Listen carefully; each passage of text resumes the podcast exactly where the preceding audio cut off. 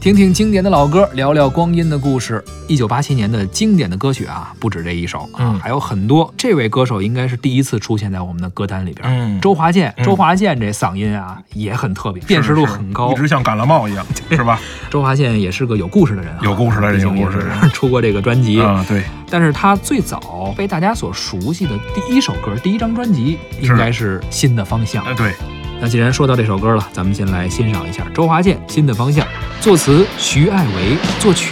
陈扬。追逐风，追逐太阳，在人生的大道上，追逐我的理想，我的方向就在前方。在这一颗年轻的心，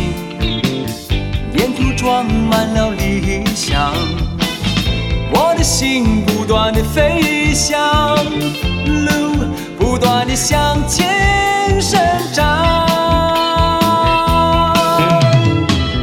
我的方向就在前方，追逐我的理想，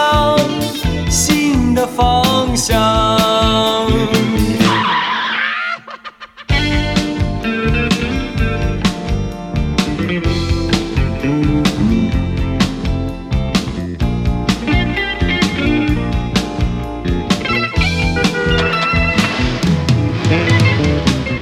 追逐风，追逐太阳，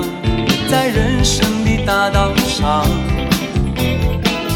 追逐我的理想，我的方向就在前方。在这一颗年轻的心，沿途装满了理想，我的心不断地飞翔。路不断地向前生长。刚刚我们听到的是周华健演唱的歌曲《新的方向》，很多人都是通过这首歌认识到了周华健。这个歌呢，你与其说是周华健唱的好呢，你不如说周华健的平台好。嗯就咱刚才说了，刘欢呢是电视剧专业户，，，